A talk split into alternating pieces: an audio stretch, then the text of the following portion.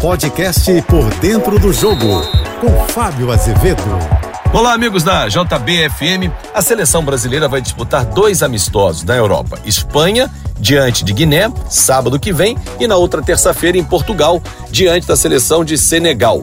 O Brasil vai realizar essas duas datas FIFA para observar alguns atletas, mas ainda sem o treinador definitivo. Ramon Menezes, mais uma vez, vai comandar a seleção. Ele que é o técnico da seleção sub-20.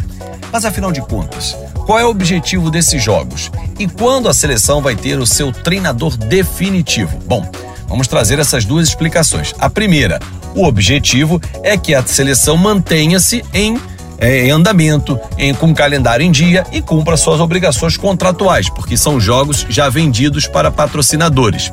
Ramon Menezes chamou alguns jogadores, começa a observar, como André, por exemplo, do Fluminense. Nino foi cortado devido a uma lesão, mas ele vai observar para deixar alguns frutos mais para frente para o próximo treinador. E o objetivo maior nesse momento é o combate ao racismo. Tanto que a seleção brasileira vai jogar o primeiro tempo do jogo com o Guiné no próximo sábado de preto. Camisa preta, números em amarelo, distintivo da seleção brasileira também em amarelo, tudo no combate ao racismo. E Vinícius Júnior está confirmado na seleção brasileira, que já está se juntando lá na Espanha.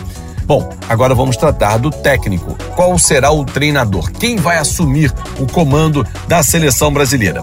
Carlo Ancelotti disse não, mas o presidente Edinaldo Rodrigues insiste, vai à Espanha tentando, tentando sensibilizar o treinador do Real Madrid, que já disse que vai cumprir o contrato até o ano que vem com os merengues. Surge como um plano B, Jorge Jesus, campeão da Copa da Turquia pelo Fenerbahçe, fim de contrato no próximo dia 30 e tem o um interesse sim em trabalhar na seleção brasileira. Esse é o nome de consenso? Muitos vão dizer não. Abel Ferreira é o maior treinador hoje do Brasil, aliás, há dois, três anos. Só que o comportamento fora de campo atrapalha com que ele seja o escolhido.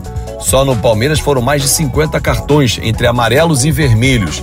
Então esse comportamento prejudica na hora da escolha para o comando da seleção brasileira. E outra é que ele está sob contrato.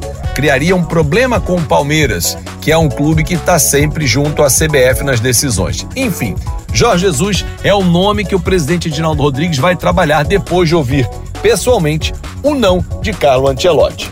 E aí, Gostou dessa ideia? Curtiu Jorge Jesus, ex-treinador do Flamengo e atualmente no que o contrato dele termina agora, no dia 30 de junho. Esse é o nome que a seleção trabalha para os próximos anos, visando a Copa do Mundo dos Estados Unidos, México e Canadá.